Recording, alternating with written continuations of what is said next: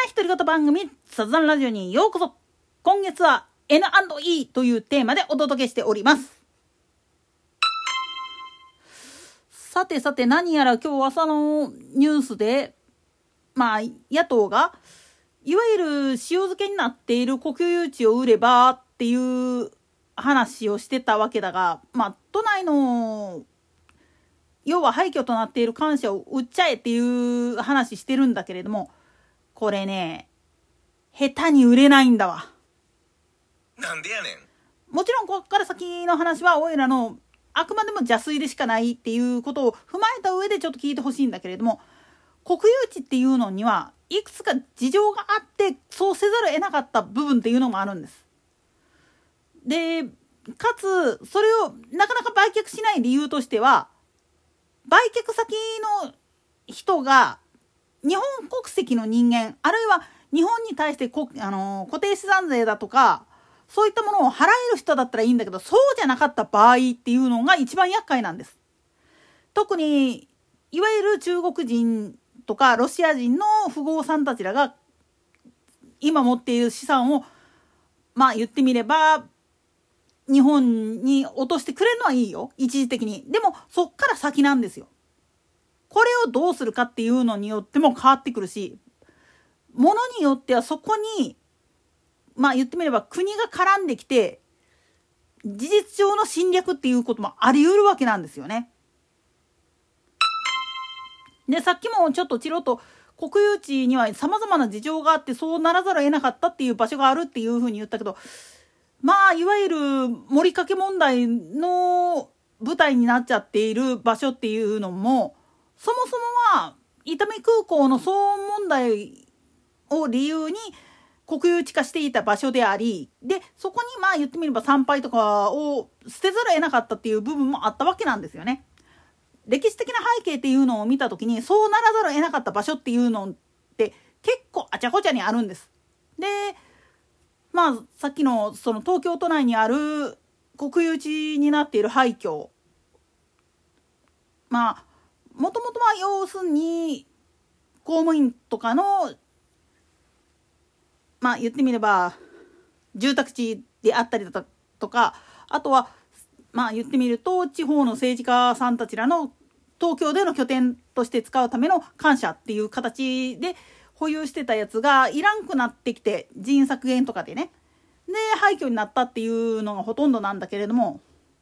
大体あっこら辺に建ててあるやつっていうのは若干曰くがあったりするんですよね。なんでやねん例えばまあ言ってみるとその土地が実際どういうところなのかっていうのを土地価格だけで見たらすごくいい場所に見えても実はハザードマップ上で見るとちょっと厄介だったりあるいはまあそういうのがなくったって例えば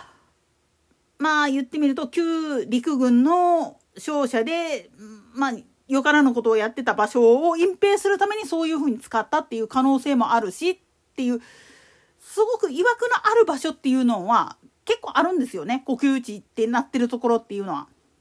でなんで国有地にしとかないといけないかって言ったら誰も買い手がいなかったっていうのがまずそもそもなんですよ。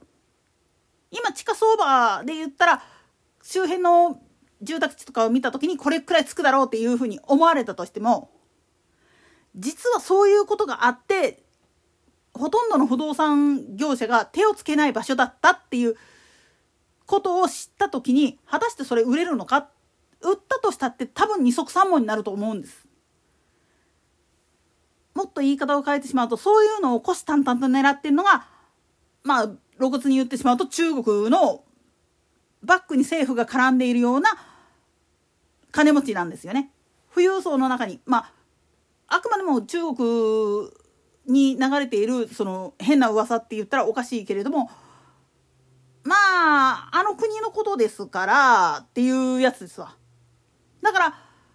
一部のちょっとおつむが弱い人らなんかは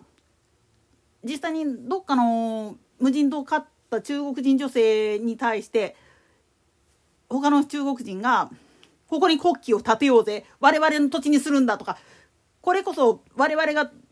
ていうふうなことを言ってるのがちょっと散見されるんだけれども。ただそこに土地を買うっていうことはそれに見合うだけの固定資産税を払えますかっていう話にもなってくるんです。つまり目先のお金にとらわれるのではなくってそれに見合うだけの税金っていうのを払う義務っていうのが存在するこれが日本のまあ言ってみれば納税の義務におけるもっと言ったら土地を私有化する時の条件っていうふうになってるわけなんですよね。賃貸とかに住んでる人の場合はこの家賃の中に実はまあ大家さんが実際に払わなければいけない固定資産税っていうのが紛れ込んでるんですよね。なんでやねん。なぜならそれを分配してもらうことによってなんとか工面してるっていうのが正直なところであってだから投資目的でマンションだとかアパートとかを保有してる人たちっていうのは正直に言ってしまうとこれもまあ言ってみたら収入として見なされ資産として見なされるんですよね。だからまあ言ってみると土地活用でそういうふうなことをやってらっしゃる人っていうのはその分の固定資産税っていうのも払わないといけないっていうルールがあるんです。でも国有地っていう形になってる状態だったら相殺されちゃうわけなんですよね。国が持ってる資産として見なされるためにこれは税金取ろうと思ったかって取らんでいいわけやからっていう話になるんです。だから国家公務員とかの宿舎であったりだとか感謝としてまあ言ってみれば住宅供給をしたりとかっていう形ができたわけなんです。だから本来の使い道としては国まあ言ってみれば公団っていう形で、まあ、今やったら UR っていう形かもしれないけれどもそれで住宅として供給してあげればいわゆる住宅問題っていうのを解決させることは可能なんですよね。低所得者向けの賃貸住居という形を取るっていうふうにすれば元が取れるはずなんですよ。でもそれをようやらん背景の中にあるのはひょっとしたら混じってるっていうのがあるんですよね。要するに日本国籍じゃない人で不法滞在している可能性のある人が取得する可能性もあるだからなかなか手が出ないっていう部分もあるんじゃないかっていうふうに考えることができるんです。つまり公有地国有地って呼ばれている場所っていうのを本当の意味で活用する時特に